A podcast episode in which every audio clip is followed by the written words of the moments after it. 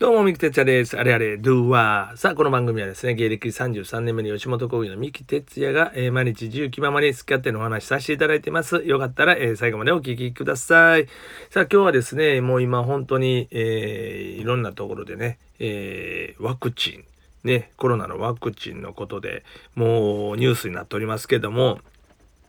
まず高齢者の方。ね、まあ、医療従事者があって高齢者の方から行くんやけども、えー、なかなかこう予約が取れないみたいですね。えー、窓口受付すると殺到して、えー、コロナの注射の予約をするだけでもう前の日の夜中から徹夜してるという。そして並ばなあかんって、これむちゃくちゃやで、高齢者の注射をね、ワクチンをね、打つのを前の晩から徹夜組をね、出してまで並ばせるという、これまたもう矛盾してるよね。なんかもう、わけわからんね。呆れ返るわ、ほんまな。で、なかなかこう、順番が、予約が取れない、電話がつながらないみたいなね、いろんな問題が起きてて、なんかまあ、1日100万人打つというようなことを言うてはりますけども、目標にね。まあ、そら、言うのはあなた簡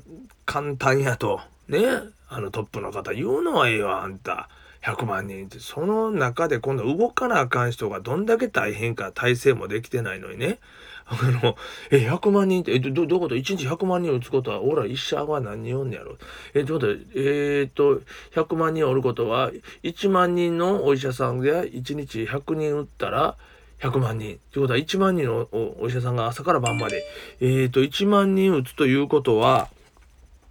ねえほんまに、1時100人打つことはほんまにもう、なんやろ、朝から晩まで10時間で、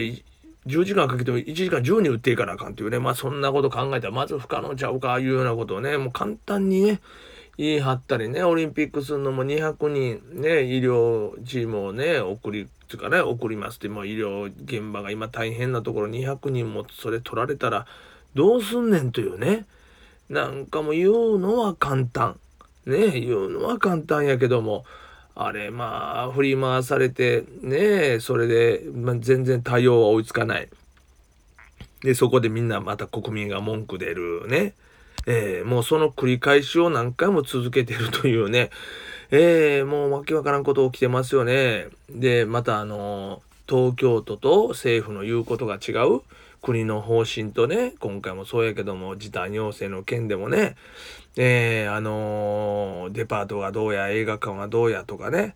まあでも僕も思うんやけど、美術館に入って映るいうことはないし、映画館も確かに喋らん。それやったら演芸の方が笑うたりするし、あかんと思うねんけど、なんかやっぱり、まあ、僕は演芸してる側の人間やから、まあ演芸がね、緩和されるのはええことやけども、でもそういう観点じゃなく、矛盾してると。ね、どう見ても矛盾してるということがね、すごいなんかこう、気づかないのかなというね、ことを思うんですね。もう、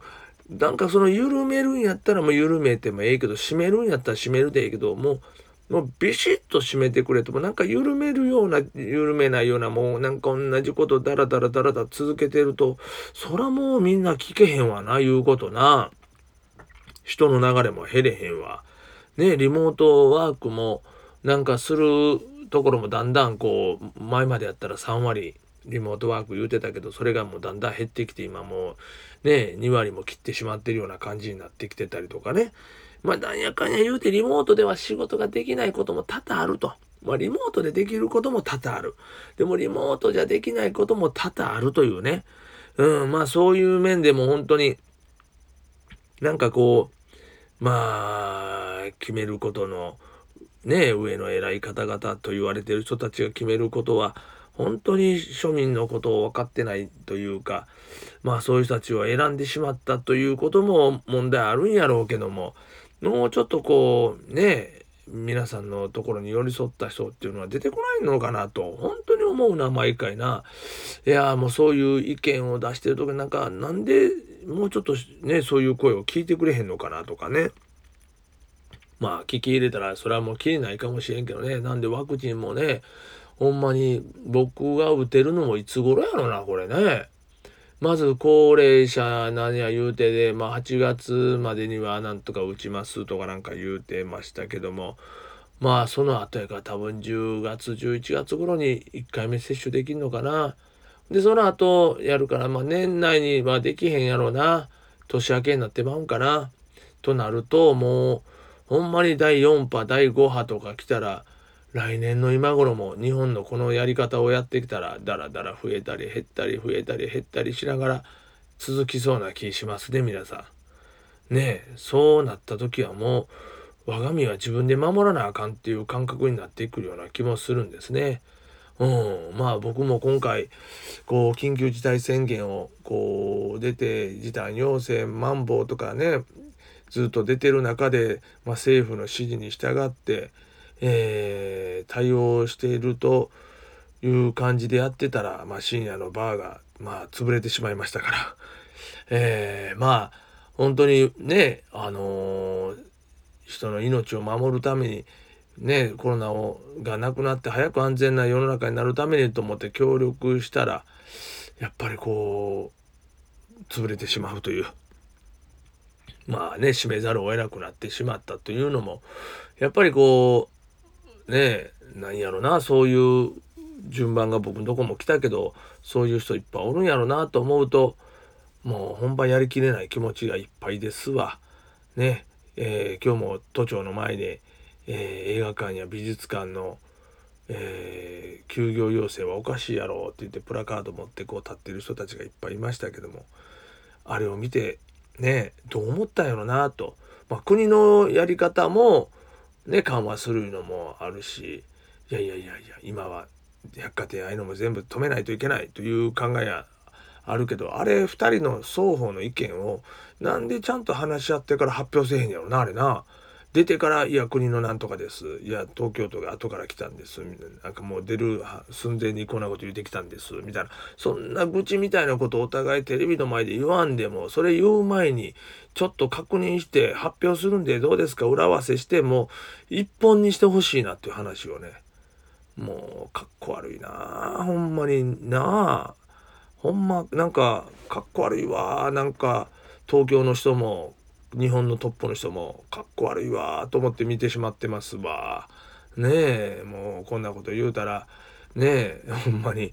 もう批判したみたいに思われるかもしれんけどもちょっとかっこ悪いわ。もうちょっとかっこよくスマートに決めてほしいね。なんかまあそんな気がしますね。もうね皆さんの声が悲鳴のように上がってるというのも聞こえないんやろな。高いとこ住んでるもんな。なあ。庶民がおらんとこに住んでるもんな。まあこれが江戸時代やったらわかるよ。まだね江戸時代とかああいう時代はもう不条理が当たり前でねもうそらもう納得いかないことばっかり押し付けられて農民の人たちとか百姓の人たちがねもう苦しんで苦しんで年貢を取られてねそういう時代はあったよ。まあそれもあかん時代やけどなんかほんまに勝手に決められて勝手にこっち側はやらされて苦しまされるというねこの状況もうその時代みたいな感じやなほんま。えー、まあとりあえず今日はワクチンの話やと思ってたんですけどもどうしてもこういうコロナ関連の話になるとどうしてもこう政府に対しての話に変わってしまうというねえー、感じになりますけどももうほんと不満が溜まってんのかなもうな。本当に溜まってるわ。うん。まあでもねえー、本当にまあ早くワクチン打てるんやったら打ちたいし。まああれ痛そうやな。でもあれワクチン。なんか結構プツー刺してるなあれ。テレビで見てたらあの腕のところ。まあ映ってる人はみんな痛そうな顔せえへんよ。なあテレビで映してるか我慢してるのかもしれんし全く痛そうな顔せえへんけどあれ映像で見てたら痛そうじゃない？なんかブチューって刺してグニューってなんか液入れて なんか注射嫌いの僕にとってはちょっと非常に怖い注射なんですけども。まあでもまあ打てるならばまあ打ってねもうコロナの恐怖から逃れたいなと思っておりますが。